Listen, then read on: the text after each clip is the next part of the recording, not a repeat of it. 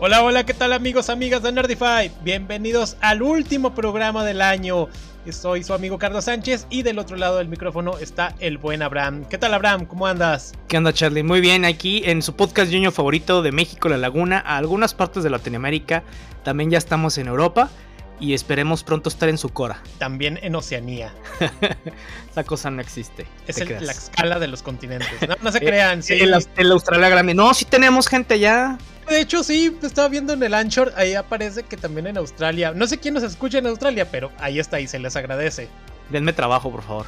Allá seguramente ya es 2022 o ya están muy cerca. Oigan, y el episodio de hoy va a ser pues diferente a los de todos los demás por dos razones. Una, se nos acabaron los temas del año.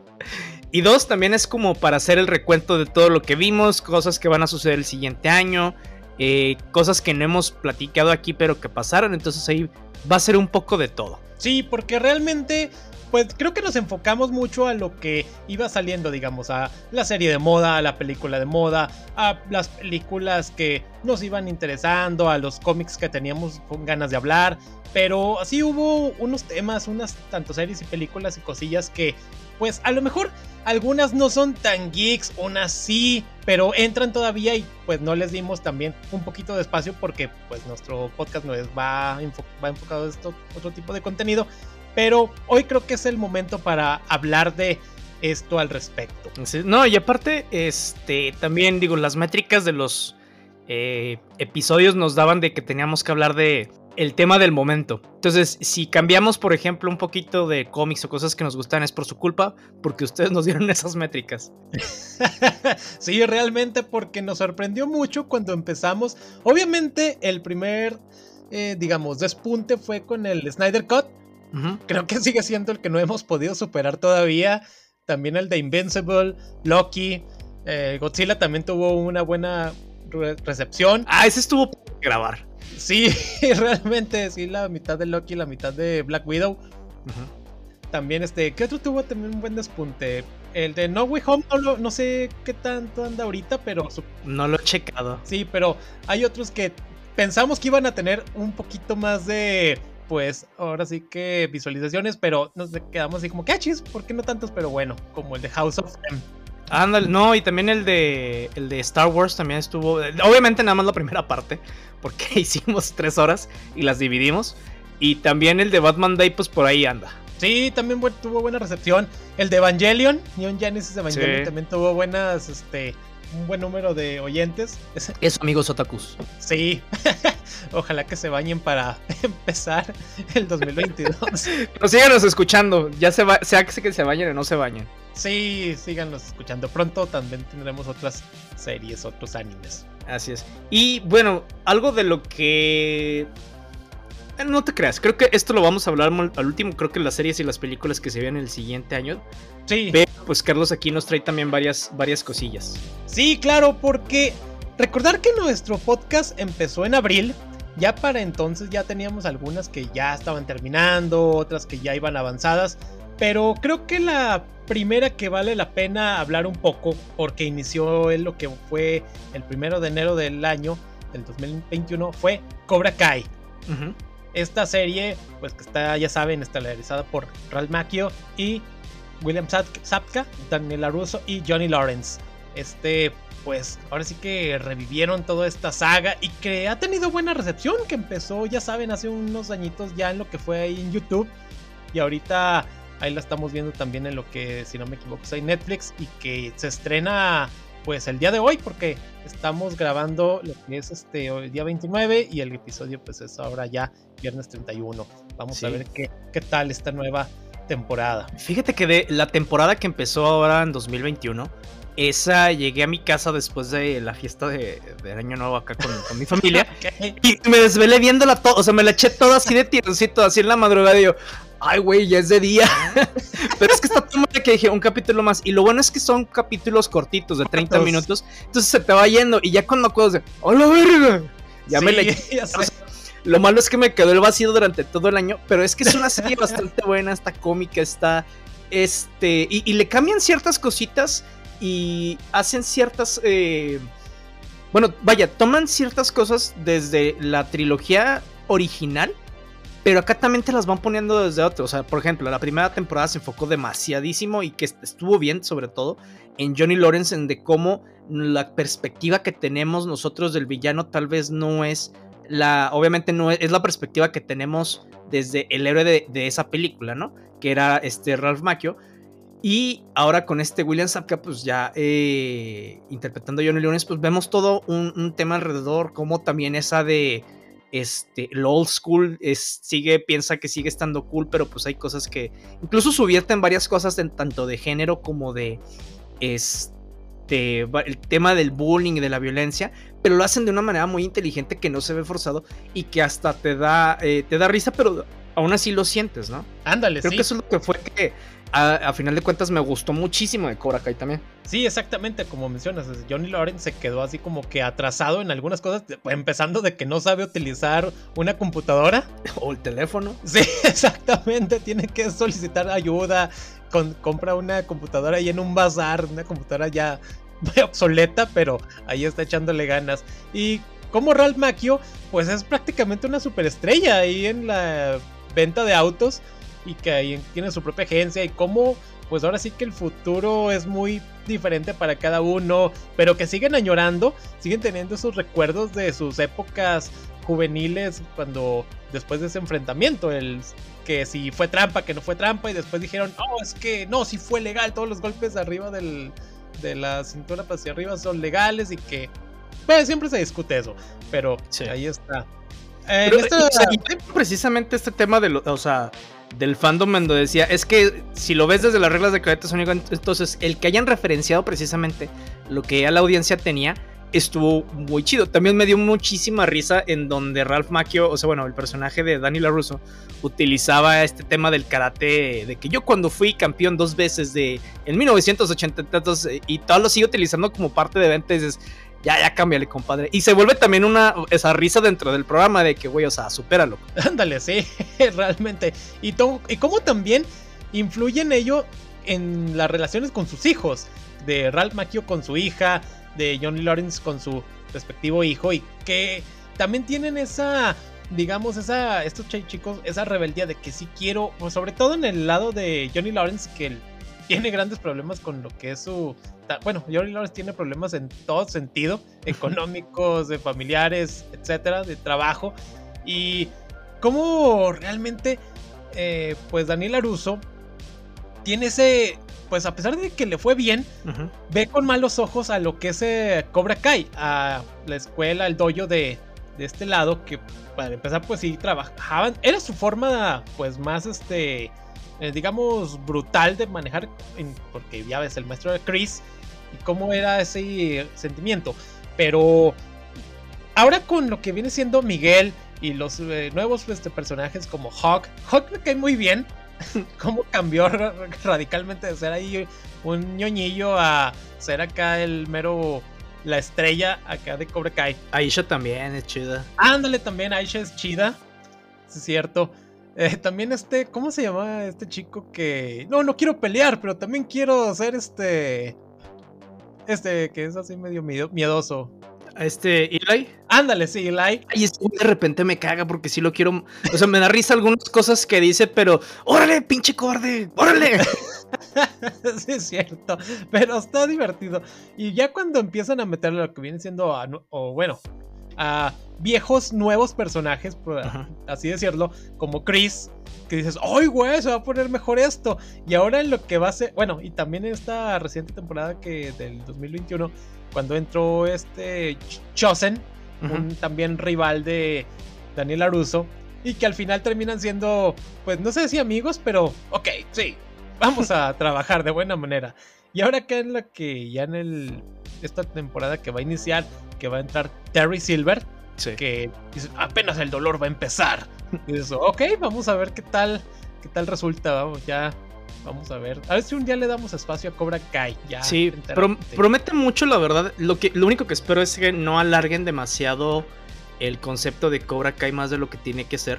O sea, porque sí creo que es como eh, en, en la falla que caen. Hay programas que son exitosos y que los alargas de más y ya es después de que ya que se muera, por ejemplo. El caso más espectacular es el de los Simpson, Pero pues hay otros, ¿no? Lo que a mí me gusta de Cobra Kai, por ejemplo, ahorita que, mencionabas el, eh, esto con, con, Johnny Lawrence, es que eh, al final Daniel LaRusso sí, le, sigue teniendo como que este tema de que lo odia, pero es que también las motivaciones de este Johnny Lawrence son, te las ponen muy específicas y son muy válidas, güey. O sea, el vato tenía un hogar en donde solo la mamá era la única que, estaba con él, pero la mamá estaba enferma.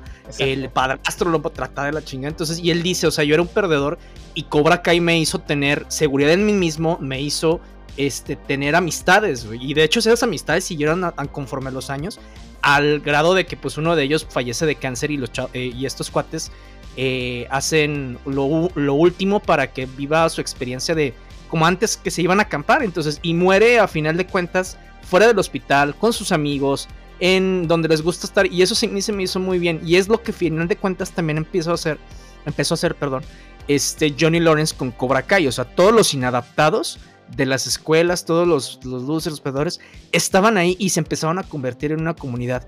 Y eso es lo más chingón de ahí de Cobra Kai. Que bueno, obviamente van teniendo sus evoluciones y todo, y ahora ya es otro tema muy diferente. Pero aún así creo que sigue este, siendo una muy buena serie, muy interesante. Y pues a ver qué nos depara la siguiente temporada. Esperemos que esté igual o mejor de buena, porque yo en la segunda temporada, cuando digo spoiler, spoiler, Miguel se cayó en ahí este del bueno no no se cayó lo aventaron sí. una patada para que se para o sea eso sí fue intento de, asesinato de homicidio exacto no Miguel y la verdad es que el personaje me gustó un chingo exacto. Que por cierto vamos a tener este Cholo Madrigueña que es el que la hace de Miguel ahí en Cobra Kai y va a ser el nuevo Blue Beetle va a ser Jaime Reyes. Entonces a ver qué tal. Yo creo que va a ser algo similar a lo que tal vez hicieron con este Hank Pym y este, no me acuerdo cómo se llama el personaje de Paul Ruth, pero creo que va a ser lo mismo. Creo que Ted Cord va a darle el manto de Blue Beetle por, o bueno, va a salir Ted Cord en alguna parte, espero. Ok, sí, me ganaste ya el comentario del Blue Beetle, pero sí, que es una buena aportación. Además de que también se ha mencionado de que en una tal vez quinta temporada de Cobra Kai quisieran meter a Hilary Swank. Ah como en es que, que salió en, en este Karate Kid 4, pero ya no sé, ya sería como que estirar demasiado la serie, irse tan hasta allá. Nada más por Hilary Swank, nah. Pues ahí está, ¿cómo se llamaba Julie Pierce en la película? Bueno, pero ahí está también. No sé, ya sería como que excederse. Y ya, no sé. Bueno, una locura ya sería meter al hijo de Will Smith. Que no, realmente ya no. Y bueno, como cameo así de repente dices, eh, está bueno el guiño, pero quítate. Pero quítate, niño. Eso no podía ni tan niño. Pero ya, ya sé. Niño. Así es, Cobra Kai. Una, eh, fue el primer evento del año. Eh, ahorita también quisiera mencionar así rápido porque solamente ya hablamos de ella y fue reciente, recientemente que inició a mediados de, eh, de enero y terminó en marzo. WandaVision. Fue el evento semanal, todo el mundo estaba viéndola y que según ahí las páginas indican que WandaVision está entre las tres series más pirateadas del año. Esa, Loki y otra, otra, ahorita se me fue el nombre, pero están en, son, está entre esas. La de Hawkeye, la del Hawkeye. no, ah, que lo de WandaVision a mí no se me hace raro por dos razones. Una, era la primer serie ya de Marvel como Marvel ahora en este en, en en Disney Plus y básicamente lo estrenó. Y segunda, digo, no está mala la serie. Y además, el formato semanal y que era un misterio de ver qué estabas viendo, ayudó muchísimo. Digo, y yo creo que era parte de la experiencia, porque yo cuando la vi, obviamente ya estaba spoilereado de todo. Digo, no me importó en ese momento. Pero aún así, o sea, entiendo el.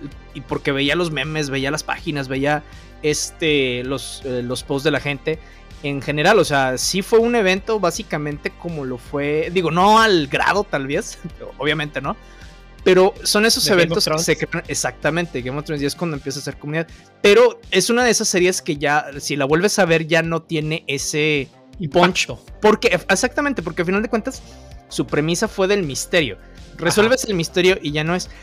Hay películas de misterio que siguen siendo muy buenas y que las sigues viendo una y otra vez. Una de las que, por ejemplo, a mí no tiene nada que ver, pero creo que es eh, por el punto, ¿no? Eh, la de Gone Girl, la de Perdida, es una ah, película que tú la ves al principio y dices, ¿What the fuck? La vuelvas a ver y ya así como que, pues ya sé que, o sea, ya el misterio ya se va. si al principio te quedas impactado y dices, guay, cabrón. Ándale, sí. Sí, también ha sido una serie que, bueno, una película más bien que así como entre misterio, un thriller que también me gusta, pues, la de Seven, de Brad Pitt. Ah, sí. Esa la puedo ver y ver, me encanta mucho esa película. Pero sí, en WandaVision eh, vimos a Elizabeth, Olsen, a Paul Bettany y una par de apariciones de Evan Peters. Y estuvo muy bien, o sea, sí fue el primer evento y unió realmente a lo que son ahí el fandom y cómo pues va a tener sus repercusiones y las va, obviamente va, ya vimos el primer tráiler en lo que, bueno, ni, pues sí, fue entre escena post créditos, trailer, teaser. Ahora en cuanto se terminó No Way Home. Sí, se pasaron de vergas. Digo, todo bien que lo haya pasado y pues lo ves y todo. Pero estás esperando algo de Spider-Man. Dices, ok, bueno, multiverso porque está este Stephen Strange. Pero, güey, o sea, el tráiler, mejor digan, el siguiente es el tráiler de, no sé, Doctor Strange. Todo el mundo se lo iba a quedar a ver, güey.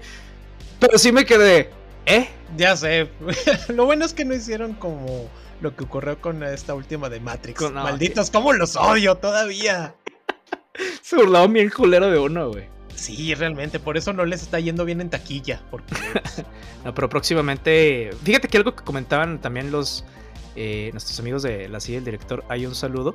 Es que eh, ellos sí piensan que Matrix va, le va a devolver su inversión final o sea, perdón, la inversión que le hicieron a la película. Yo también creo lo mismo. Sin embargo, no creo que sea tal vez en el cine, sino ya ahora que, sobre todo también eh, Warden y HBO Max van a estar haciendo esto. De, sale en el cine la película y a los 45 días te la pasan ya al servicio de streaming. Lo cual se me hace, digo, a final de cuentas, una opción muy, muy válida. Digo, yo, en lo personal, por lo menos la película de The Batman, que al rato platicamos de eso, este, sí lo voy a ir a ver al cine eh, ahora sí me voy a pelear como los, los güeyes de, Spider-Man por conseguir el boleto. Este, pero está padre para las personas, una, que les dé cosa salir todavía eh, por el tema de la pandemia, porque no sabemos cómo se va a poner. Y otra, porque sencillamente, pues dices, güey, una ida al cine o, una película que digo, mejor me quedo aquí y ya cuando salga la veo aquí, se me hace una... Exactamente. Una opción, Sí, digo, ya veremos cómo va, haciendo, cómo va ayudando esto a evolucionar el tema del cine. Este, pero pues yo sí creo que por lo menos esta, y creo que eso es lo que le están tirando ya los estudios. De, sabemos que en el tema del estreno no vamos a recuperar todo el tema de la, eh, de la inversión, pero subsecuentemente sí. Digo, salvo Spider-Man que pues ya están cagando dinero. ya sé, realmente el primer fin de semana no la, no sé, quintuplicaron creo, pero bueno, y ahí va Matrix en esto de la recaudación lenta, lenta. Sí, como mencionas, la va a recuperar, pero como que va a cuenta gotas. Y es bueno, ellos tienen la culpa. Escuchen el capítulo, está bueno. También el de la silla del director, está muy bueno, ¿eh? Sí.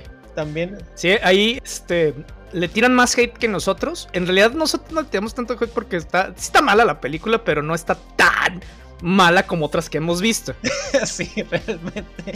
Pero bueno, este, ¿y qué decir de un evento del año? Creo que yo la catalogaría como la serie del año por todo lo que se envolvió, tanto bueno, tanto malo, comentarios de psicólogas de que oh, vamos a analizar y que no la vean así estos grupos también este moralinos, las, la serie de El juego del calamar. Ah, sí, oye, es que esta me sorprendió a mí, la neta, muchísimo. Sí, sí, bastante, porque esa si yo mal me acuerdo, tú me la recomendaste y rápidamente la empecé a ver y realmente me gustó. Me gustó porque está muy bien hecha. Tiene una. Le han invertido muy bien el.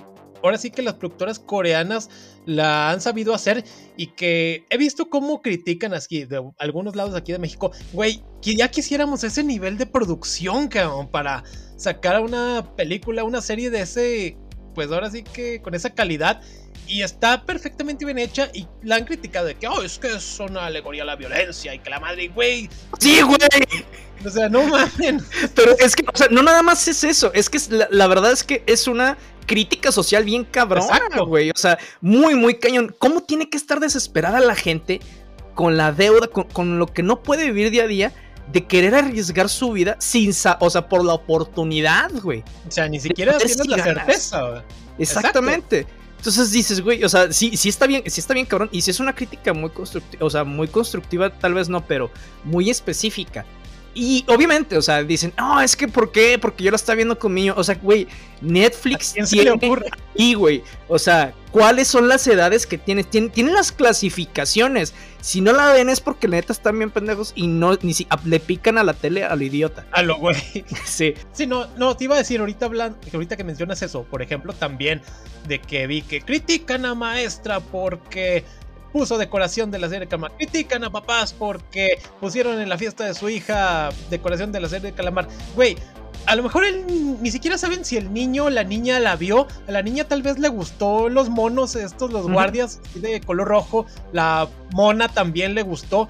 Y no, no quiere decir que estén ahí y ya, ay, sí, la incitan a ver violencia y que la madre, y le ponen la cancioncita de que jugaremos luz roja, luz verde. Pero ahora sí, si usted le pone, si le da ahora sí que ten, mijo, tenga el control de Netflix, vea lo que usted quiera, está usted mal y usted tiene problemas realmente. Exactamente, digo, también hay gente que se pone a ver las novelas con los hijos ahí. Güey, o sea, no lo pongan a ver novelas con ustedes. No mames, esas cosas tienen un chingo de pendejadas. Pero y las narconovelas, sobre todo. Ay, no, qué asco, güey. Qué asco. Eso sí, para mí, la gente que vea eso porque no, no porque, porque le gusta el chisme está bueno. Pero porque le vea con sus hijos que, mira, son unos héroes para mí, son unas personas asquerosas. Ándale, sí. Sí. Exacto. Pero, por ejemplo. romantizar lo que es la violencia. Sí, güey. Eso sí Exactamente.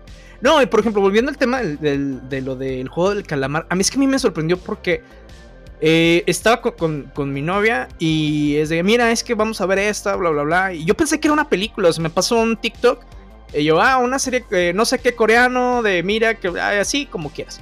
Total, la pusimos y la verdad es que yo dije, no sé por qué creo que me voy a aburrir, no tengo ganas. Entonces dije, si quieres, tuve la serie mientras yo estoy aquí terminando de leer. Pero, güey, o sea, de repente la ojeaba en el primer capítulo y ya, o sea, para el segundo capítulo ya se me había olvidado el libro y estaba picadísimo. Y nos la aventamos en dos, o sea, la veíamos ya tarde y nos la aventamos es la mitad de ese día, la mitad del siguiente día. Y nos quedamos de que, güey, ¿qué, qué, o sea, güey, neta, como decías tú, o sea, el valor de producción que tienen. Y sí, ya en México quisiéramos hacer eso, pero es que desafortunadamente el mercado mexicano todavía no da para eso. Nos sigue dando para lo que nos va a dar, que son las novelas y los refritos bien culeros con todos estos eh, de, ¿cómo se llama? Comedias románticas bien sosas y ñoñas, güey. No nos va a dar para otra cosa. Cosas de Aislinn Derbez. Sí, o sea, digo, ándale, por no decir nombres, pero haz de cuenta. Este. Pero, o sea, cosas de esas ya no nos van a dar más porque el mercado mexicano no te lo va a consumir. Y eso, eh, por lo menos, no para recuperar ese tipo de inversión. O puedo equivocarme, pero es así, es así como mi perspectiva de cómo he visto yo.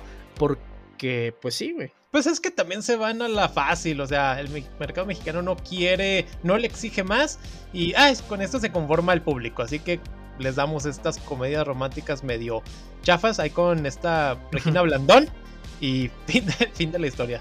La nueva Marta y Gareda, porque sale en todos lados, no porque se encuere. Sí, pero fíjate que incluso gracias a esto del juego del calamar, creo que nos hizo voltear a ver otras producciones fuera de lo mismo que estamos acostumbrados, ¿no? Las producciones este, gringas o las producciones, este, y que, que también lo hizo Dark en su momento, para ver, voltear a ver otras producciones, sobre todo que tienen Netflix y otros servicios de streaming que no son específicamente este, americanas, güey. que son europeas, que son latinas, que son asiáticas. Y dices, ah, cabrón, o sea, hay buenas historias en muchas. Una que a mí me gustó fue una francesa. Este, creo que es de terror. la de la bruja. Esa mera. No me acuerdo pero esa, a mí me gustó bastante. Marianne. Este, ándale, sí, creo que sí. La de Dark, por supuesto, o sea, sí, Dark, claro que sí. Alemana que te hace explotar la cabeza. Sí, el, Stranger Things para adultos. Exactamente.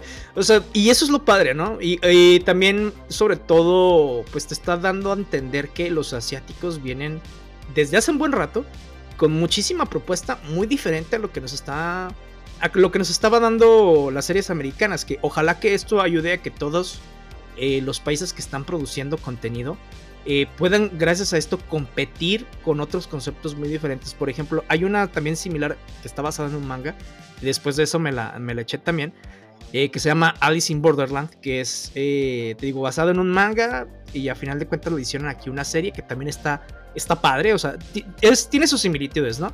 Es un juego que si no juegas te mueres, pero tiene obviamente sus otras cosas bastante diferentes. Entonces, eh, eso me gusta, o sea, que haya nuevos conceptos y no necesariamente que tengan que ser a los conceptos y de las producciones que ya estamos acostumbrados. Sí, ya lo habitual. O sea, sí que bueno que hay una apertura porque realmente hay mucho mercado y hay muchas productoras excelentemente buenas. Y ahorita que estamos mencionando productoras que hacen cosas muy buenas y que tienen un mercado muy específico, eh, por ejemplo, está esta, este estudio A24 que ha hecho cosas como lo que viene siendo The Lighthouse, Midsommar y recientemente están mm, distribuyendo esta película que se acaba de estrenar hace poco que se llama Lamp o esta tiene, es entre mitad mm, estadounidense, mitad islandesa, que su nombre en islandés sería The Animal, pero acá en Estados Unidos le pusieron Lamp y acá en México Cordero.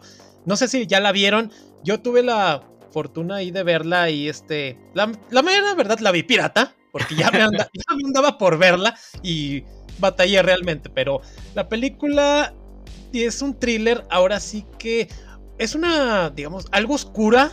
Es, tiene ese. Es, ahora sí que digamos, es inquietante en algunas cosas. Tiene unos aspectos que puedes decir, es un drama familiar que te quedas con cara de que, ay cabrón, que acabo de ver. Porque es una familia que está, viene de una pérdida de, de una hija y ahora viven ahí en una granja islandesa y ayudan a lo que es, obviamente, a los corderos para que a la hora del parto y nace un híbrido o eso aparece que es un híbrido mitad humana y tiene cabeza de cordero y la cuidan así como, uff, súper, es su joya, o sea, es lo que más aman en su vida. como este pequeño ser, este, este híbrido ahí raro, ese, a mí realmente ese ser me incomodaba verlo Así como cada vez que salía en pantalla, ay, güey, qué extraño se siente verlo, pero. Es como el Villegas. chiste local. sí, chiste local. pero está muy buena esa película. Mm, espero que vayan con ánimo de ver cosas diferentes porque sí se van a llevar una un buen sabor de boca. Si van con el porque te la venden como una película de terror, pero si vas con eh, la mente de que es jump scares, van a salir decepcionados, pero si vas con una mente más abierta vas a salir con wow, está chida. Fíjate que otra del, o sea, una algo similar, digo, tiene, tiene algo similar por el tema de los híbridos, que también se estrenó este año y que está basada en un cómic de Jeff Lemire, que es el de Sweet Tooth que se estrenó en, Netflix. Eh, yo he visto el primer capítulo y, el, y a la mitad del segundo, pero es que la verdad es que está bien fuerte esa... O sea, tiene un niño de protagonista. Ajá, sí. Pero está bien fuerte esa madre, güey. O por lo menos a mí se me hizo al principio. Ahorita, digo, estaba lidiando con unas cosas, pero la verdad es que es una serie bastante buena también, obviamente basada en el cómic, que tiene todo esto, ¿no? O sea, de que, qué pasa cuando la humanidad se va al traste, güey. Y es básicamente también como si fuera la pandemia. Sí, ándale.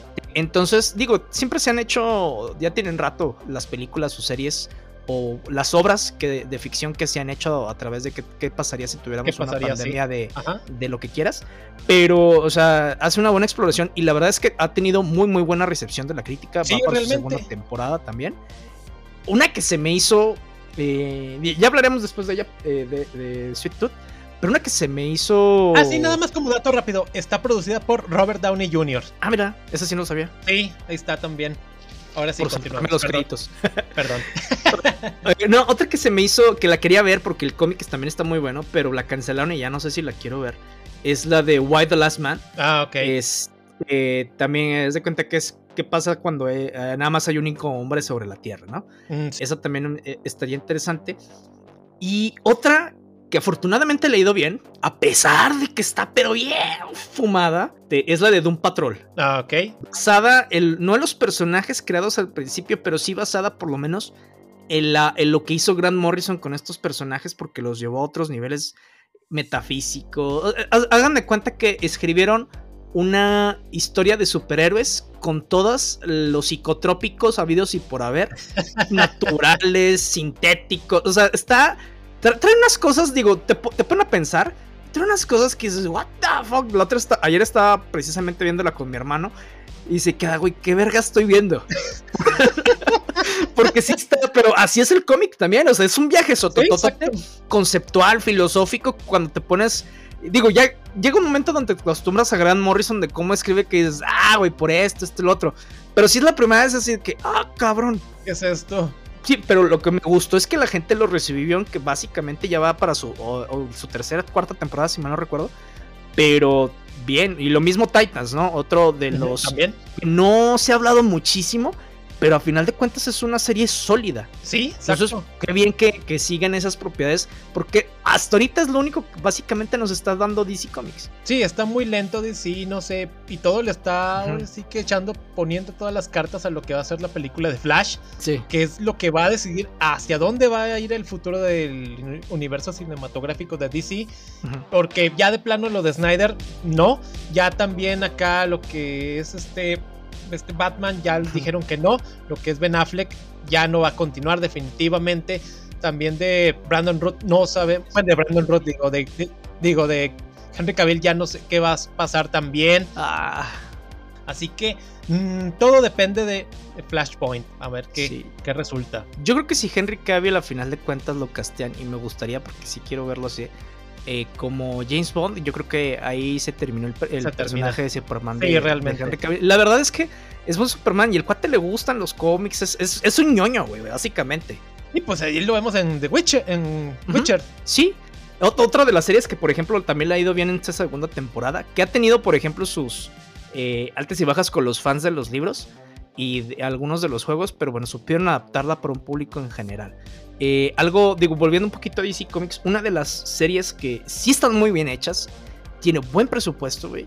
Y me gusta bastante porque no, porque no es un drama de lo que estamos acostumbrados en CW. Es la de Superman y Lois. La verdad es que es una. O sea, en el primer y segundo capítulo traen a Superman por el suelo, güey. O sea, el vato no se suicida porque yo creo que no puede. Pero es que. Y, y no lo hacen sufrir para hacerlo emo, sino que eh, va sufriendo durante todo e, ese trayecto, pero porque está tomando decisiones y sus decisiones tienen consecuencias. Sí, exacto. Este, y la neta es que está muy, muy, muy chida. O sea, es la primera vez que veo una serie de Superman que no está cheesy. O sea, que no está bien X, güey. O sea, está muy buena. Entonces, a ver qué nos depara la segunda temporada cuando salga. Este, pero sí, son de esas cositas de DC Comics que, por lo menos en la televisión, esas cosas las está haciendo bien, las otras están bien X. Sí, vamos a ver. Ojalá que empiece a despuntar de sí en todo sentido en las películas, en las series, porque eh, hay un fandom tremendo realmente y la gente lo pide. Y lo vimos ahora que fue en su evento ahora hace unos, unas cuantas semanas en la DC Fandom. Eh, vienen cosas interesantes y ojalá, y hay unas que también así dices, ah, esta está bien X, pero ahí tenemos, por ejemplo, una que no se me antoja porque nunca me ha gustado lo que es Static Shock. My God. Nunca me ha gustado realmente. Dios. no, tengo, no sé, tengo cosillas con el que no me convence. Pero Porque es negro. Ojalá... no. no, no me convenció. Nunca me convenció Static. Fíjate que yo ahí sí estaba muy emocionado, sobre todo por lo de Milestone, Milestone Media, todas las adaptaciones que van a hacer. Porque, güey, o sea, es que aparte de Static Shock, tienen muy buenos cómics hechos por gente de color en su propio. Este este, en todo lo que contaban alrededor de, estos personajes, estaba muy chingón. Entonces, ahora sí que bien que ya van a empezar a hacer cosas con eso. es que DC tiene un chingo de propiedades muy, muy chidas, güey. Algo que sigo sin entender son dos cosas. Uno, ¿por qué cancelaron Constantine? ¿Y por qué cancelaron Something a pesar de que la gente decía que o sea, a pesar de que tenía muy buenos reviews, no, o sea, no entiendo ahí las decisiones, güey. Y siento que Warner y ya está toda la gente, güey, ve a, los, a nosotros los fans de DC como los cochinos de la calle, güey. O sea, de que ay, un pan, güey. O sea, y se siente culero, güey, porque amas a esos personajes, güey. Por lo menos, sí. O sea, yo tú sabes, y, la gente que me conoce sabe que soy muy, muy, muy parcial a DC Comics. Pero básicamente porque crecí con ellos, porque me atrapó el mundo. O sea, te puedo nombrar casi cualquier. si me pones una con un chingo de gente, sí te puedo nombrar casi al 90%. Pero es que, o sea, ay, no, no sé, sí siento que no está tan bien feo. Ay, sí, ya ves es como una relación tóxica, güey. Lo peor de todo es que ya traen todas las canicas, güey. Chale, mal rollo. ya ven, denos a los fans lo que queremos. Queríamos tres Spider-Man, nos dieron tres Spider-Man. Entonces yo creo que es algo que pueden aprender de Marvel. Digo, no en todas partes, güey, pero. Güey, o sea, si tú le das a los fans lo que quieren, te van a llegar billetes. Sí, sí, sí, exactamente. Es lo que. No sé, vamos a ver qué, que nos den ya también, que rediman a la Mujer Maravilla, porque lo que le hicieron en 1984 no tiene madre. Yo quiero pensar que eso nunca pasó, güey. Ojalá realmente que quede ahí como que sí, no, aquí esta Mujer Maravilla, esta parte nunca existió. Sí, no, a ver qué resulta. Pero bueno, también este, otra película que también porque en algún momento mencionamos que a ver si hablábamos de slashers, pero al último no nos decidimos y fue Halloween Kills. Esta, pues ya no se sabe qué están haciendo también con esa continuidad. también nos, Sí, es algo ahí bien raro porque tenemos la original de allá del 78 y luego salió la secuela inmediatamente al año siguiente y después vimos ahí una fumadez ahí de que si era la Halloween 3 que no tiene nada que ver con la continuidad, que está... Eh, bueno, es una película de amor-odio, la Halloween 3, y luego que regresa, regresa Michael Myers, pero que está bajo la influencia de un culto y que la madre, y luego Halloween 20 años después, y luego salen las de Rob Zombie, y luego nos traen esta nueva... Esta nueva que va a ser trilogía, primero la de Halloween este, hace que fue ya tres años, Luego esta de Halloween Kills, que es el. Pues la verdadera, como la pintan, la verdadera este, secuela de la 1. Y va a terminar con Halloween. Se les ocurre otra. Sí, o también algo están haciendo así con lo que es la, la matanza de Texas. Que han hecho un desmadre. Que entre la serie, entre películas y que el reboot, y que la precuela. Y que va a salir que una serie nueva o película, algo así también vi. Digo, no, ya maten esa serie, por favor. Porque también está también la de Chucky, que se acaba de estrenar este, este ah, año. De esa sí vi como tres capítulos. Y al principio sí como que me estaba entre divirtiendo, porque se supone que es, no sé qué pinche continuidad es, pero sale por ejemplo Andy, el personaje principal de las tres primeras. Este, y luego ya sacan la de el hijo de Chucky. Y era mamada de, la otra no las vi. Y dije, ¿qué verga estoy viendo? Pero, y, vi la. Y la serie no está mal, aunque sí tiene un ciertos clichés que. ¡Ay, qué hueva! Ándale. Y ahorita también, ahorita que mencionamos Slashers, el año que viene. Eh, bueno, ya mañana sale. Bueno, no mañana exactamente que salga, pero ya este 2022, la de Scream 5. Ah, sí. Que digo, pues bueno, vamos a ver, porque. Más por la... güey. Sí, nostalgia. Otra vez volvemos al tema de las nostalgias, porque trae, tiene el mismo cast, viene lo que es Courtney Cox, entre otros. Este, pero bueno, vamos a ver pues, qué resulta, porque sale ahí una máscara dorada, no sé qué, le pintó con, no sé, con el boleto de Willy Wonka o qué sé yo. vamos a ver qué pasa. Porque a mí me gustaba, hablando de Scream, la serie que sacó en TV. Se me ah, hacía interesante, se me hacía chida. Y la cancelaron, ¿no? Porque creo que nada más llevaste la segunda temporada. Segunda y si yo sí me picado, pero pues bueno. Sí, ese estuvo padre. Y también me gustó que no o sea, que fuera lo suyo propio que no estuviera como que en el mismo universo con lo que transcurrieron las películas y nada más agarraron como que esta parte del, del concepto. Ajá, sí, en, porque hasta la misma máscara era diferente.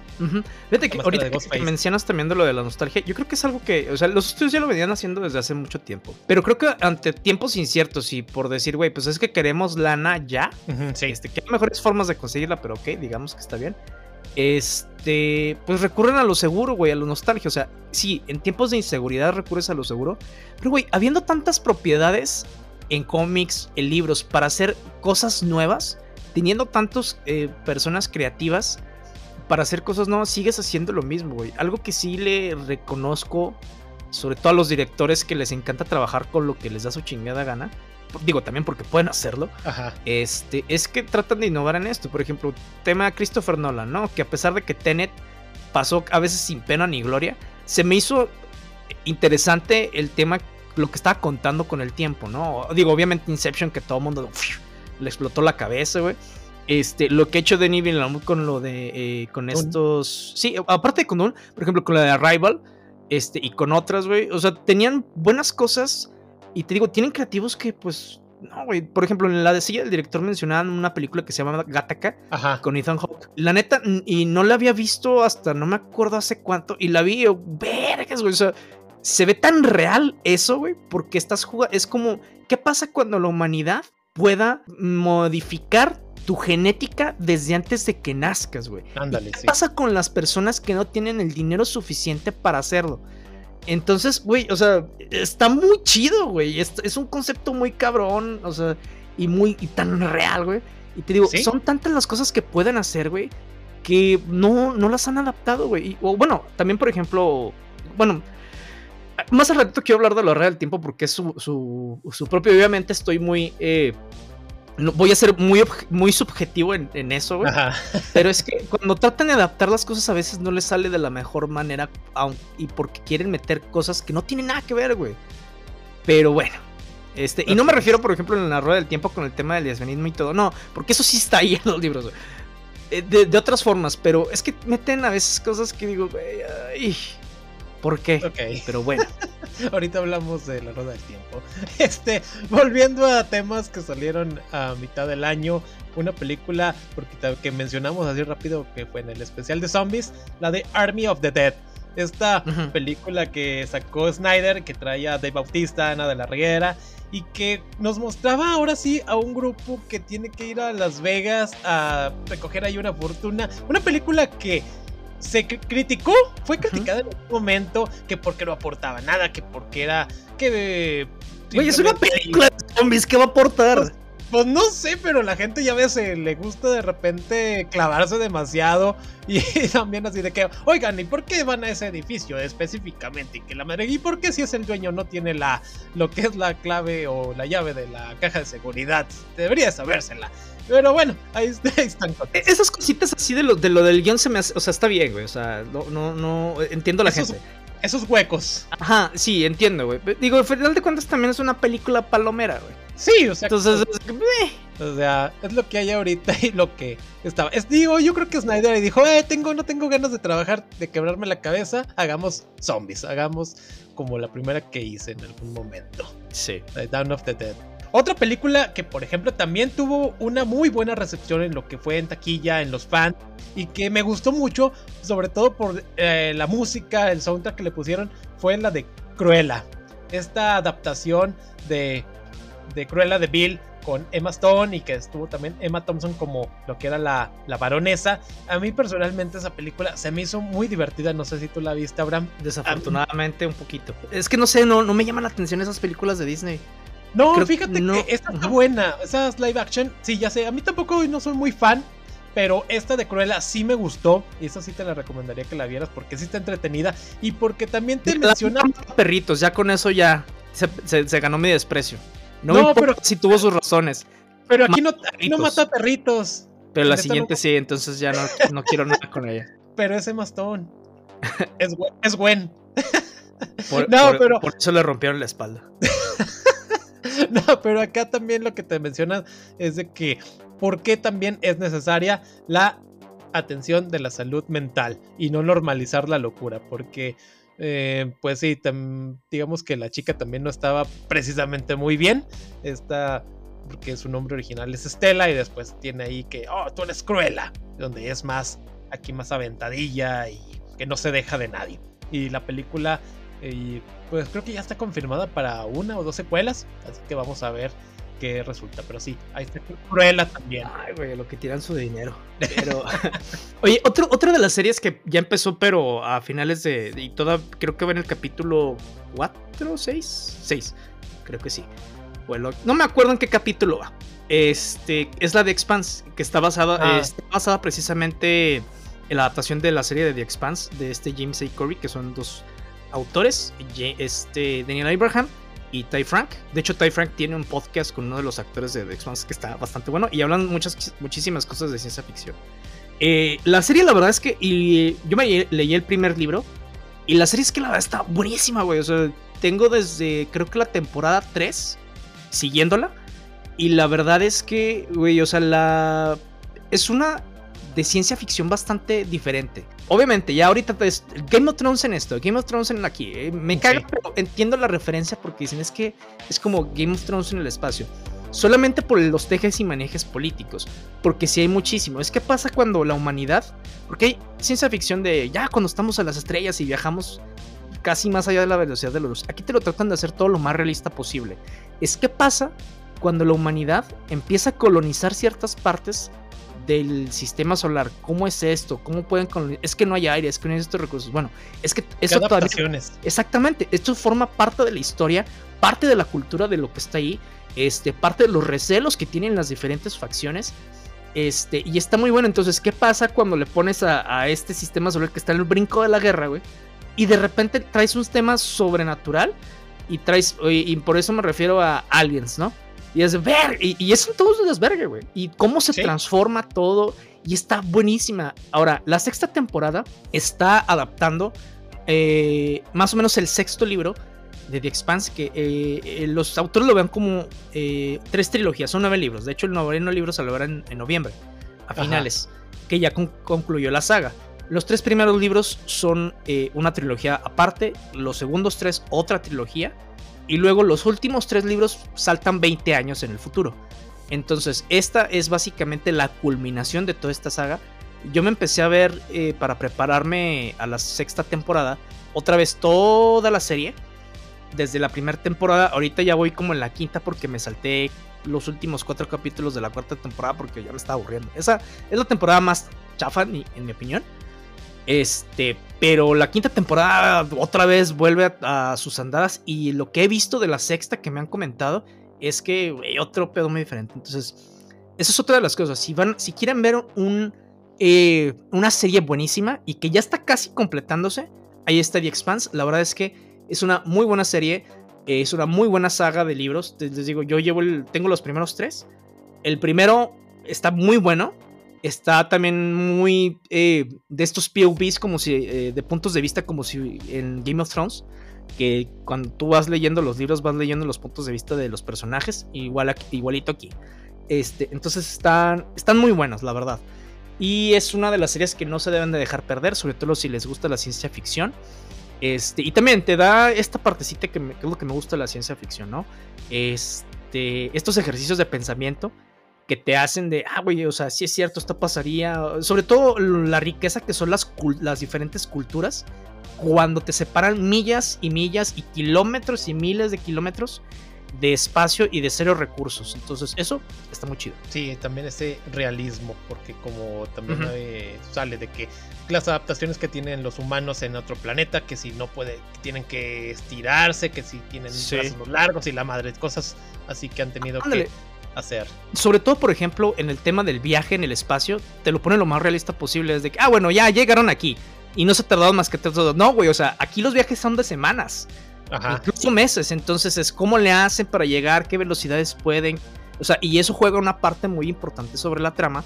Y también la gravedad tiene sus consecuencias. El no tener gravedad tiene sus consecuencias. Y eso es lo muy chingón. Porque dicen, no, vamos a ir a la, a la velocidad de la luz. O sea, incluso cuando una nave va muy rápido, la tripulación siente las consecuencias de ir a una aceleración de ese tamaño. Digo, de esa magnitud, perdón. Exactamente. Sí, The Expanse. Un día hablaremos de ella también. También otra serie que tuvimos su tercera temporada y que tiene un fandom, pues digamos ahí que también está. Ay, vamos a ver la serie rápido porque nos gusta. La de Joe. Con este Joe. Joe. el loquito. No Ay, güey. Ay, güey. Este, ¿Qué decir? Este, vimos lo que fue la segunda temporada, vimos cómo Loquito Joe loca. cómo encontró a su Harley Quinn y cómo se casaron, tienen aparentemente tienen una familia ya feliz con una hija, pero digamos que el instinto de cacería de este güey pues ahí está. Y cómo se obsesiona con lo que viene siendo la vecina. Y obviamente va a terminar haciendo las andadas porque no es así, es como típico... Ah, güey, ya eres el asesino loquito. Ahora ya tienes todo en tu vida. Tienes una, digamos, una familia estable, tienes todo, pero quieres otra vez, quieres estar ahí y lo hace el güey. ¿Y cómo? Te encanta volar, ¿no? sí, algo bien, bien extraño este sujeto. Y al final de cuentas, mm, pues bueno, para no spoileártela, pues te dejan abierto lo que va a pasar para lo que viene siendo una cuarta temporada. ¿Qué problemas de loquitos, embrollos maritales, este, asesinatos, este, relaciones swinger, o sea, hay de todo en esta tercera temporada, pero bueno, ahí está también la de Joe. No, así rápido, fíjate que ahorita hablando de asesinos seriales, también el que dijeron que juraban y perjuraban que ya era la última temporada, pero ya volvieron a revivir la de Dexter. Dexter. Eh, no, no lo he visto, no he escuchado absolutamente nada. Quiero pensar que como no he escuchado nada, estar normal. Ajá. Pero pues a ver qué, qué les depara. Si ustedes ya la, ya la vieron, pues díganos qué, qué les pareció. Así es. También hablando de loquitos asesinos, salió también un remake de la película de Candyman. También retomando lo de los slashers. Que este nuevo, bueno, esta nueva versión de ese clásico del asesino de las abejas y la miel pues que acá más es más abiertamente. Bueno, la película siempre fue una crítica al racismo, pero creo que en esta nueva versión es aún más una crítica al racismo, es más abierta, que trata bien a, los demás. O sea, no seas, no seas y te van a y te van a matar con abejas. ya sé, y un gancho en la mano. Qué caray. Como hablando de ganchos en la mano, de la serie que no he hablado nada, supongo que porque no ha de estar buena este, la de sé lo que hicieron el verano pasado. Ah.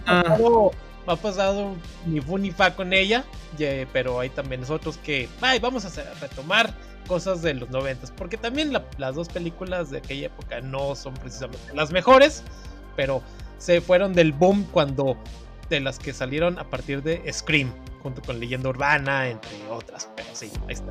Fíjate que retomando otra vez lo de la ciencia ficción este, y las adaptaciones, eh, hace cuando, salió, de hecho le había dicho a Carlos, es que güey, sabes que quiero platicar de esta serie, a ver cómo está, porque los libros, y me refiero a la saga de la Fundación. Este, la serie neta no la vean, no la vean, no está buena ni siquiera como serie. O, sea que ya le agarré demasiado odio porque me leí la trilogía original de la Fundación. Este, ya, ya hace rato, hace rato. Entonces, este, sí, tenía muchísimo espacio para hacer una adaptación con muchísimos personajes, más drama. Ajá. Eso lo entendía, porque básicamente pues es casi, casi, digo, no, no es un libro de historia. Y tiene personajes, pero hay, tiene crecimiento para la narrativa muchísimo. Exacto. Pero, híjole, lo que hicieron... Deja tú con los personajes, güey. Con el concepto. No tiene nada que ver, güey. O sea, nada que ver con Fundación. Y ese era un concepto muy específico. ¿Qué pasa cuando puedes predecir hechos futuros, güey? ¿Qué pasa cuando, o sea, porque era básicamente una alegoría a la caída del Imperio Romano. ¿Y mm, cómo sería entonces en un, contexto galáctico? ¿Qué sucedió? ¿Por qué? Bla, bla. Y eso era lo más... O sea, de hecho eso es lo interesante de Fundación, güey. Ya lo que vaya pasando con los personajes es un plus. Este, digo, creo que esto ya no es spoilers porque quién sabe si lo vayan a pasar. Digo, sí lo mencionaron ahí, pero va a salir un mutante que a final de cuentas les tira todo al traste. Pero, este, no sé, la, híjole, güey, la, la, adaptación que hicieron en Apple TV Plus, y vaya que tiene muy buenas series, muy buenas series, este, está del nabo, güey. O sea, sí, le metieron muchísima lana, lana, perdón. El valor de producción que tiene está excelente. Pero es que ese es el problema que yo también tengo con David S. Goyer, que fue guionista de Man of Steel, fue de guionista de Batman Begins, o hace bien las cosas o las hace de la verga. Aquí las, la adaptó como le dio su chingada gana. Había cosas que dije, eh, no concuerdo con esto, pero pues a ver qué tal, qué, cómo, cómo, cómo, progresa. Aunque yo no me gustaba, por ejemplo, acá hacen en el imperio eh, que el emperador es el clon de sí mismo durante varias décadas. Y eso por sí solo está interesante. Pero aquí la diferencia del imperio galáctico es como las personas van cambiando y no son las mismas y tienen tota-, y es totalmente diferente, entonces el imperio por eso empieza a decaer en muchísimas cosas. Y acá pues es de, güey, ¿cómo va a decaer un imperio si es el mismo pendejo? Pero bueno, sí. eso es, una de las cosas que no. Y otra rat que traía ahí un, un ratito guardándome es el de la rueda del tiempo. Ajá. La serie no está mala, como serie. O sea, quitando los libros, no está mala porque ya van varias personas que me dicen, güey, está padre, me gustó, me quedé picado en el final, la chingada. Ok. Ahí, eso sí, eh, sigo diciendo que la serie está muy rápida. Yo entiendo que tienen un vergo que abarcar. Y vaya que tienen muchísimo que abarcar en ocho temporadas, que es el plan original, y, y de ocho capítulos cada uno.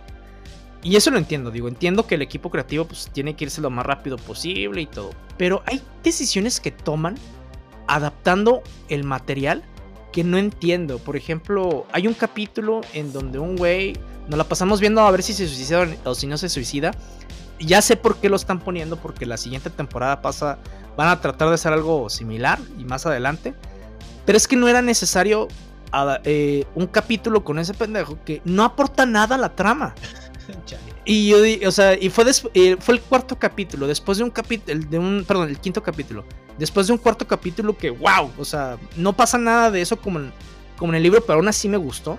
Un séptimo capítulo que también se difiere en muchas cosas del libro, pero aún así me gustó. Y un final que digo, vete a la verga, o sea, si de por sí el final del primer libro, de la Rueda del Tiempo, tiene sus cositas que güey, se me hace que esto lo escribieron al ahí se va. esto fue, peor, güey, o sea, hay unas cosas que sí me gustaron, no quiero spoilear ni nada, pero, ay, cabrón, no, o sea, sí es complicado separar mi amor por los libros de la adaptación. Este, pero aún así hay cosas que no, no encuentro por qué las hicieron tan culeras. O sea, hablamos por ejemplo de Ready Player One, que a pesar de que es una adaptación del libro, y obviamente había cosas que no iban a poder meter, este, fue una buena adaptación, güey. Pero acá, o sea, si yo les pregunto a la gente que la vio, las cosas específicas de cómo funciona el poder ahí, cómo funciona esto, no van a saber decir porque apenas si lo explicaron. Sí, todavía tenemos más este, temporadas, güey, pero es que no sé. Y hay de repente cosas eh, o disfraces que se me hacen bien culeros como los hicieron. Algunos, no todos, ¿eh? Porque sí, sí tiene su lana. También sufrió eh, los estragos del COVID. Y obviamente yo quiero pensar que eso es... Eso le afectó. Exactamente, que eso le afectó por lo menos en el presupuesto de los efectos especiales que sí están del nabo. Este, y bueno, güey, o sea, por eso se les fue los costos hasta arriba, sobre todo también porque hubo inversiones iniciales en compra de equipo, en compra de caballos, en compra de... Compraron un estudio, güey, o sea, lo hicieron y lo remodelaron. Entonces sí, entiendo esa parte. Pero bueno, pues a ver la segunda. Voy a obviamente voy a seguir viendo las demás temporadas nomás por el morbo. Porque pues quiero ver ciertas cositas. Sí comentó el showrunner que de todos modos le van a seguir cambiando. Y hay cosas que las que no entiendo por qué se van a quedar. Pero dices, güey, no entiendo, pero bueno. Y de hecho, mucho. Sí, no. sí, incluso mucho del fandom. Y, muchos que defienden. Porque ahorita están en armas. O sea, ahorita hay tres bandos. Los que les lo odian a madres los quienes lo aman y no tienen, este, y no quieren escuchar nada negativo, y los güeyes que están en medio de que, pues no me gusta, pero está bien, güey, o me gusta, pero tengo mis críticas, ¿no? Yo estoy en el de, estoy me y tengo mis críticas, pero hay cosas que disfruto. Entonces, ahí ya veremos la siguiente temporada, que es la temporada 2.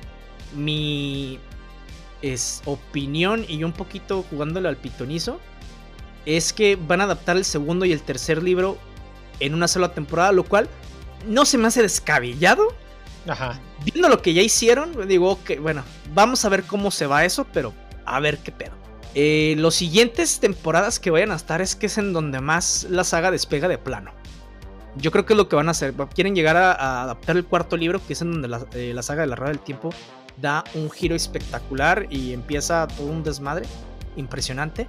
Y yo creo que para eso quieren llegar a la tercera temporada. Entonces, por ahí lo veo normal. Decía, por ejemplo, Mr. David de la silla del director que él no le ve futuro que, termine la saga. Yo tampoco creo que termine. Digo, ojalá y me equivoque. Ojalá. Porque sí quiero ver el final. Ojalá y sí tengamos rueda del tiempo para rato.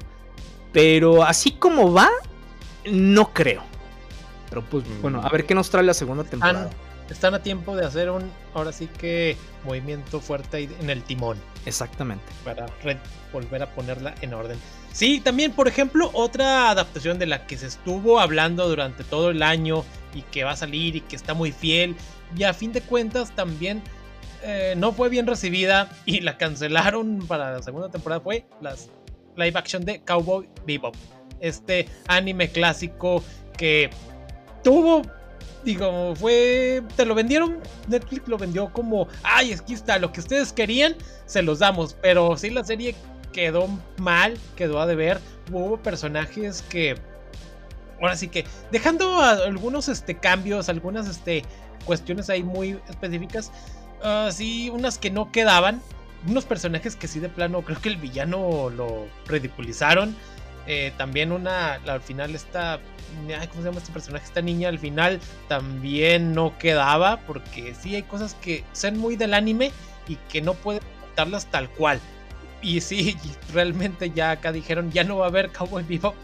Así que adiós. Fíjate que yo escuché comentarios incluso favorables, o sea, no tanto, no como que la lavaran, pero sí comentarios de que, güey, o sea, estaba bien la serie, tenía obviamente su, su eh, que podía mejorar. Sí, sus cosas. Pero también es algo que no me gusta de Netflix, güey. O sea, digo, también ellos, y algo que sí, y es el modelo de negocios de Netflix, esos güeyes son una compañía de telecomunicaciones, pero no de telecomunicaciones, es una compañía de tecnología antes que una compañía de entretenimiento, y ellos lo han dicho y se sabe por qué. Esos güeyes ven sus algoritmos, o sea, saben, algo no está bien, órale, mátala desde una vez. Sí. O sea, hay veces que no estoy tal vez de acuerdo con las decisiones, pero bueno, güey, pues si te lo están dando los algoritmos, algo tiene que ver, digo, también creo que necesitan algo a veces de darle un poquito más de respiro a las cosas, pero bueno, o sea, algo, una que a mí se me hizo muy, ay, güey. Digo, ahí sí tengo, creo que, creo que tenemos ahí opiniones diferentes, que es con la de Amos del Universo. Ajá. Eh, yo no sé por qué chingón le dieron una segunda parte, pero bueno. este, y otra que no la he visto, quiero verla al ratito y que ha sido como que la revelación de la animación es la de Arkane, que está basada precisamente en el juego de League of Legends. Este, y que han dicho que está muy buena, muy buena esa película. Entonces, al rato, al rato la veo y ya, ya, ya, ya veremos si platicamos después de eso. también está. Sí, también hablando ahorita de juegos, también otra que nos la vendieron ahora sí, como de que ahora sí, ahí va la buena, ya no vamos a cometer los mismos errores y resultó también un fracaso, muchas críticas, la de Resident Evil, Welcome to Raccoon City. No, ya, ya. Ya se la, la fe totalmente. Segunda, güey. Porque ya también, este, he leído algunos comentarios así, tipo de que si las de Paul Anderson son buenas a comparación de esta nueva. Digo, no, para ese nivel, güey, digo, no, no mames. Porque ya no tuve tiempo de verlas y, y también no tenía tantas, este, ánimos de de verla. No, ya con crítica menos. Ya, con eso que me dicen de que las de Paul Anderson están mejor, dije, ay, güey, ¿qué tanto está esta? No, no mames. Tempo, po. Sí, adiós, no. Qué mal pedo, realmente. Porque la idea era buena, o sea, hacer un, una nueva versión ya mucho mejor. No el, los bodrios de Anderson, porque son bodrios que no se disfrutan, salvo que seas fan de, las, de esas películas, que se me hace raro que tenga fans, pero ya una adaptación más fiel, más, ahora sí que más, este, mucho mejor.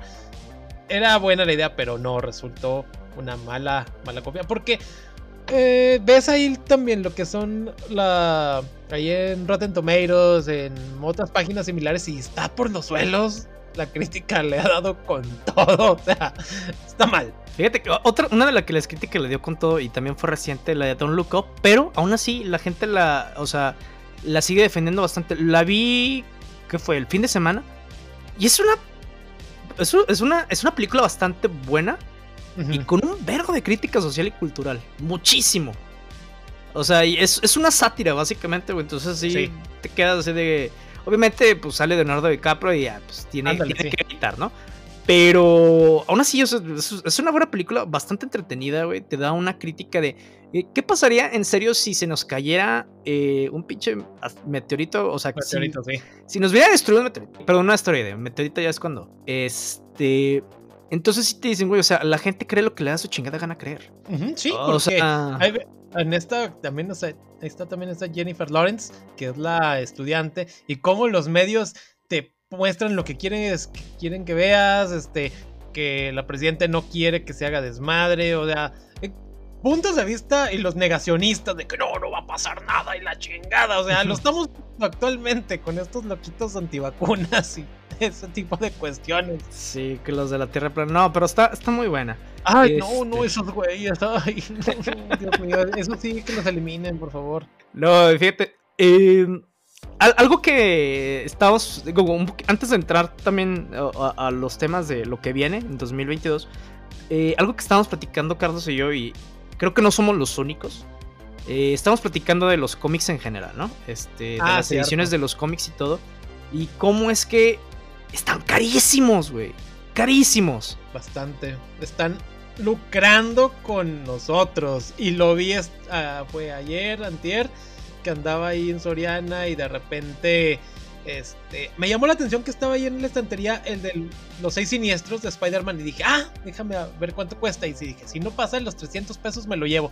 lo volteo y 417. Yo dije, ah, cabrón, esto no vale esto. O sea, para lo que trae, no me acuerdo qué números de Spider-Man eran, son seis números.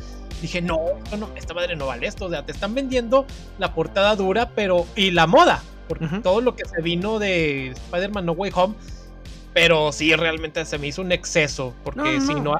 No, no, está mal. No, o sea, es que por ejemplo, eh, también. Y es más, íbamos, fuimos juntos a, Ahora que fuimos a ver la de Matrix, pasamos por Sanborns. Este, dije, ve, o sea, quiero ver unos cómics a ver si me los llevo ahorita. Y eran unos de los de Batman Inc., el volumen 1 y 2. Dije, ah, sí me los voy a llevar. Que voy viendo el precio. Yo no mames, 310 por un TPB. Por, o sea, por, porque ni siquiera pasta dura, porque a veces eso es lo, que hacen mal, o sea, dicen, ay, güey, vamos a hacerlo más caro para venderlo en pasta dura. O sea, digo, es más caro porque lo estamos vendiendo en pasta dura. O sea, güey, no, no es a huevo que sea pasta dura. Y cuando es pasta blanda, ahorita ya están carísimos, güey. O sea, no cuesta eso. También vimos una colección de números de primeras apariciones, que la verdad está muy chido. Está muy bueno, sí. son como 5 o 7 cómics, pero lo están vendiendo en mil pesos. No cuesta, o sea, no te cuesta producir esos mil pesos para ese nivel de tiraje, para ese nivel de distribución. Máximo cada cómic son 50 pesos, güey. Lo que te sale. y yo creo que me estoy yendo demasiado.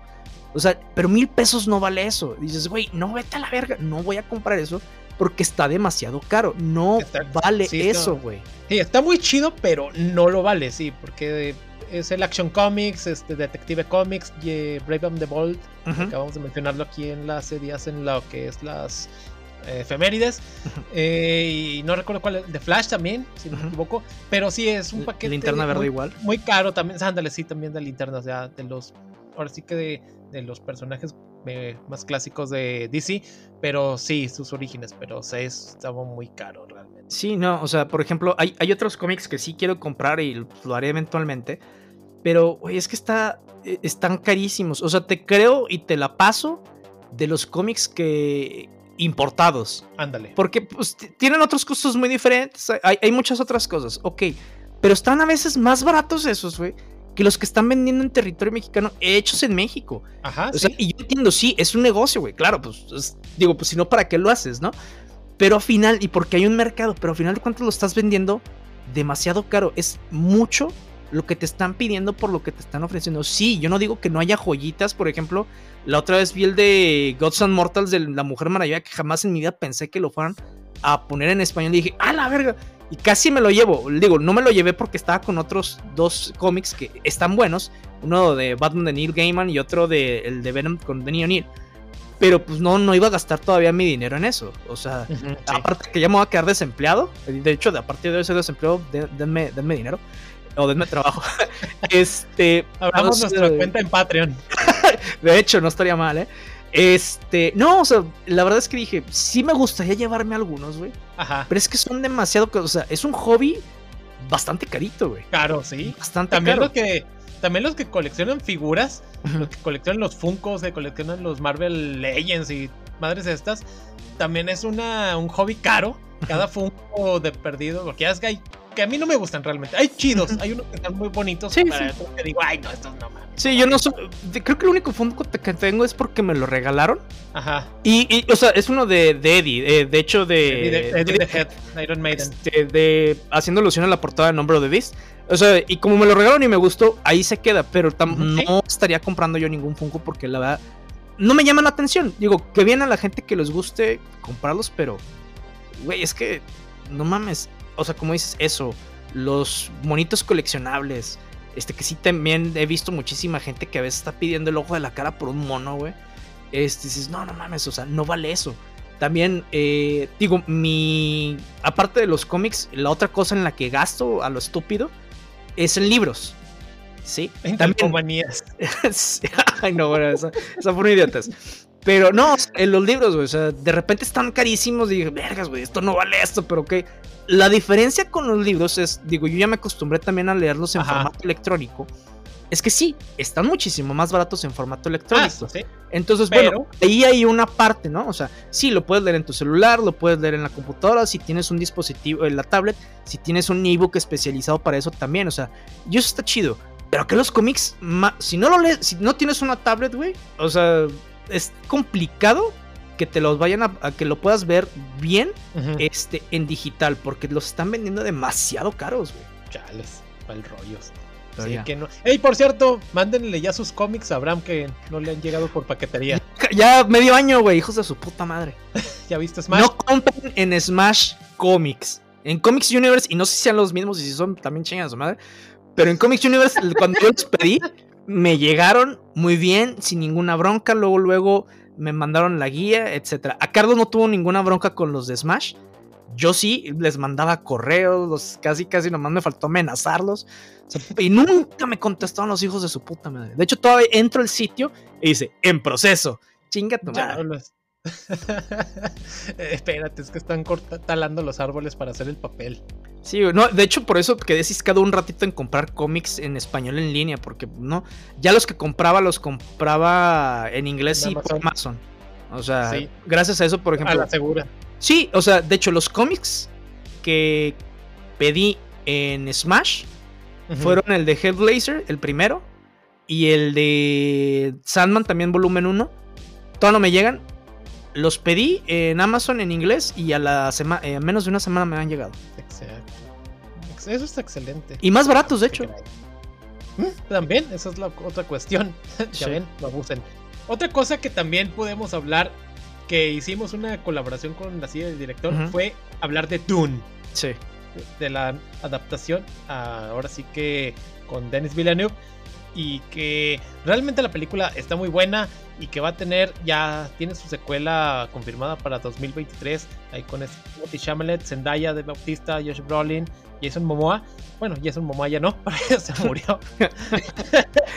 ahí, spoiler, si quieren más adelante, lo reviven bien extrañamente. más adelante. Pero bueno, esta una película que se me hace muy interesante, tiene una fotografía tremenda, espectacular y que tal vez nos, deja, nos quedamos así que al final de esta primera parte, así como que, ¡eh! ¡Quiero más! Así como que te la dejaron de que sí, espérese a la secuela. oye, pero los huevotes de Denis Villeneuve de, lo va a dejar la mitad, me vale ver. Sí, qué culero, ¿eh? O sea, yo sé que voy a tener mi secuela, así que ahí sí, está. Porque, o sea, es que sí fue una moneda. O sea, Dune también es de esas sagas muy, muy, muy queridas y muy, muy ñoñas.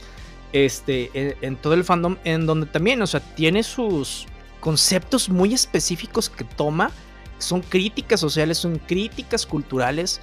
este, Y están uh, críticas del capitalismo, o sea, y está muy buena. Obviamente hay unos críticos que estaba leyendo ahí de no, es que Dune adolece de lo mismo, que es el Salvador Blanco. Y yo, espérese, güey, es que, bueno, entiendo porque la película hasta ahí se queda y entiendo está en el contexto, pero no, de hecho, la saga, güey, es de Cabrón, o sea, y lo que decían Frank Herbert, que fue una de las razones para que le escribió, es que cuídense de los líderes carismáticos. No solamente porque son carismáticos, sino que, güey, o sea, si les damos todo el poder, nos va a cargar la verga. Y pues ya lo estamos viendo aquí en México, pero a final de cuentas, o sea, es, güey, es una crítica muy específica a muchísimas cosas. A qué es lo que haces cuando juegas con las culturas, güey. Este, cuando el colonialismo, o sea, y está muy buena, entonces. Y, y la adaptación que hizo David Finch te sirve por lo menos para decir, ah, pues si me gustó, pues me leo el libro y ya, de ahí para el real. Exacto. Este, afortunadamente, por ejemplo, ya hay una novela gráfica que adapta la primera parte, ya también salió en español. Este, entonces, si les gusta el formato de cómic, ahí está. Eh, pero sí, el que Denis Villeneuve le haya. y que lo hayan permitido. Eh, sí, güey, o sea, córtala a la mitad, güey. Hasta la verga. O sea, apenas vas a desarrollar la franquicia, güey. ¡Qué huevotes! sí, qué, qué, cojones. Sí. Caray. Otra serie así que me gustaría hablar así rápido porque creo que fue como que muy, muy para fans y tuvo, estuvo muy infravalorada, se pudiera decir, eh, que fue producida por Hulu. Es la de Modoc, de este villano del universo Marvel y que tiene muy el estilo de lo que fue Robot Chicken, que tiene esta humor ácido, esta sarcasmo, etc.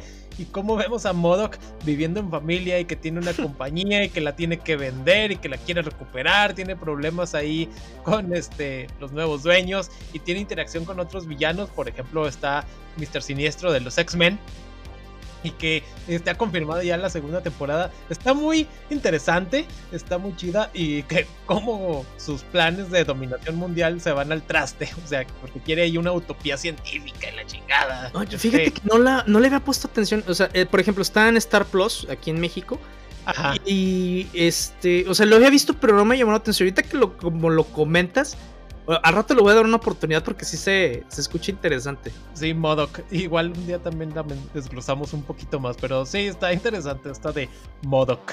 otra de las animadas que ah, esperemos que algún día llegue su tercera temporada, porque también lo mencionan en el DC Fandom y hasta, o sea, haciendo crítica a los mismos eh, animadores y productores, es la de Harley Quinn. La verdad es que eh, yo no soy, no sé, como que desde que llegó todo el tema de único detergente, la chingada no sé, Harley Quinn no se me hacía la gran cosa. La inflaban demasiado en algunas cosas en los cómics. Y digo, güey, o sea, no hay necesidad. Pero en su propia serie brilla de una manera muy, muy distinta. Porque no se toman en serio aparte. Y, y también, o sea, lo, eh, ¿qué pasa cuando los villanos pagan renta? ¿Qué o sea, y, cuando tienen un club. Entonces está muy chido. Y es, es, una crítica a las cosas de DC Comics. Es, irreverente, no se toman en serio. Entonces está bastante divertida y si te cagas de la risa un buen rato. Ajá. O sea, y también ahí empiezas a ver también, eh, porque empieza al principio de la primera temporada a cuestionar su relación con el guasón. De, o sea, al Batman no le importa. Obviamente ya dice, no, es que el guasón está enamorado de Batman y que se lo quiere coger. Eso sí, eso no es para niños en absoluto esa. Pero es que está muy, muy divertida. Sí, exacto. Así que Así que padres de familia, si ven que son caricaturas, no quiere decir que sean para niños. Exactamente. Pónganle atención allá a las clasificaciones. Qué caray. Oye, y pasando pues a, las a lo que viene en 2022. Digo, pues ya tenemos casi rooster de todas las adaptaciones de, los, de los cómics, por lo menos. Sí, muy este, cargadito. Exactamente. Ahora en enero se viene la de Morbius. Ajá. Es, Jared Leto. Ajá. Y luego nos saltamos en marzo a la de, la de Batman. Que pues a ver qué nos trae. Porque este segundo tráiler que sacaron está más interesante. se enfoca más en la relación de. No de Selina Kyle ni Bruce Wayne. Sino de eh, Catwoman Gatúbela con Batman. Este. Y por lo poquito que pude ver de esos pequeños guiños la verdad es que está pintando, por lo menos el personaje de Selina Kyle, para hacer la Selina Kyle de los cómics, güey. Porque, ok, Michelle Pfeiffer, todos la, aman, que porque ah, Batman regresa. Yo digo que es la nostalgia, porque pues es una actriz, pero como Gatúbela, nada que ver. Eh, la de esta Anne Hathaway, eh, que digo, para el contexto de la película y del universo, dices, funciona. Está bien, sí tiene elementos ahí de Selina Kyle. De hecho, está Holly, que está ahí con ella en la de Dark Knight Returns. ah, mira, ya la pusieron. Pero hasta ahorita lo que he visto, o, lo poquito que he escuchado también, de esta Soy Kravitz como Selina Kyle es que básicamente sí van a agarrar el cómic y lo van a poner ahí en el guion, güey. Entonces, eso me gusta bastante, que, que, el, que tienen bastante material para adaptarlo y que lo estén adaptando. Digo, ya veremos cómo está la película. Ojalá esté buenísima. A mí no me importaría si se va el Batman de Ben Affleck, si llega el de este Robert Pattinson y de repente tenemos otro universo. Está bien. Sí, algo ahí, algo ahí aparte estaría interesante. Porque también hace, ahora sí que un par de días se estrenó lo que viene siendo del libro de Boba Fett. Ah, sí. Ya también vamos a ir viéndola, eh, pues ahora sí que semana por semana. Vamos a ver qué, qué resulta esta, pues que viene siendo ahí que sale de lo que viene siendo del Mandalorian. Vamos a ver qué, resulta. Y justamente hoy también 31 de diciembre se estrena la cuarta ya temporada de Cobra Kai. Ya les mencionamos. Vamos a ver. Así que échense el maratón y vamos viendo a ver qué, qué resulta. Que les den las 6 de la mañana.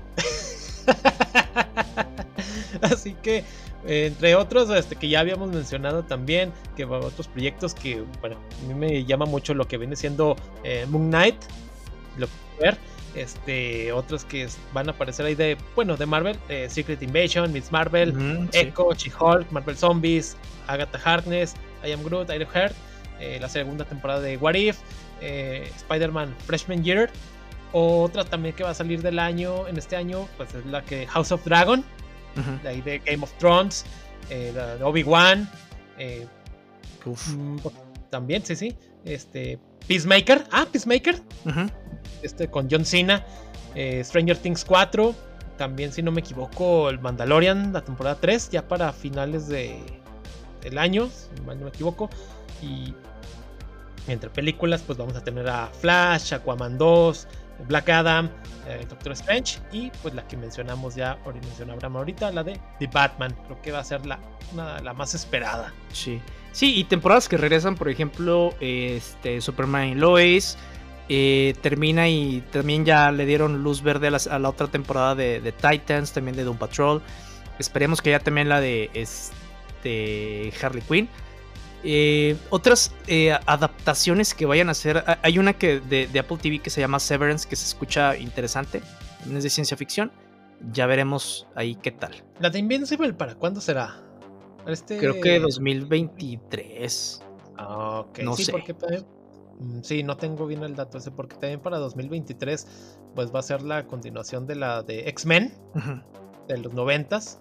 Ah, sí una gran, este, lo malo es de que ya la voz de Wolverine ya acaba de fallecer hace unos días, el actor de doblaje. Sí, dije, chales. Sí, no, y luego, digo, pues a final de cuentas, ya este...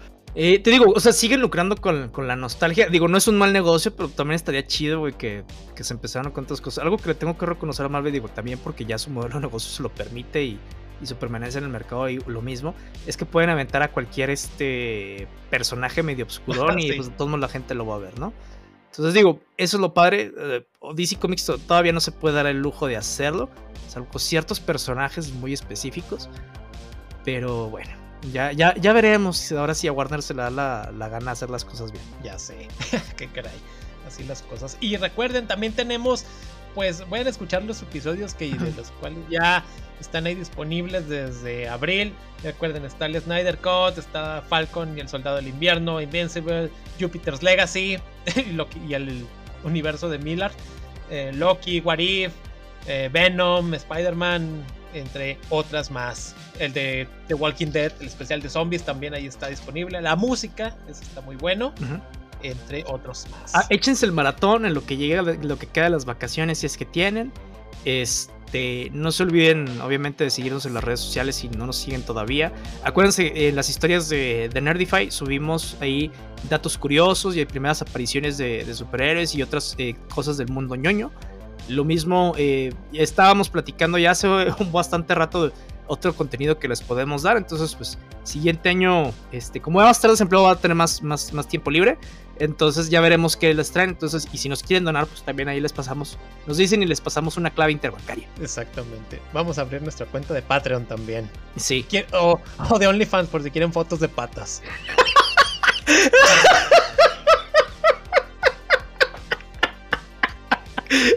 no son asquerosos. Digo, respeto sus, sus, eh, preferencias, pero. Sus gustos. pero no mames. Sin miedo al éxito. Oigan. Oigan, bueno, ya con eso nos estamos despidiendo. No se olviden este, seguirnos en nuestras redes sociales. Y acuérdense, todo el capítulo nuevo cada viernes. Y recuerden: larga vida y prosperidad.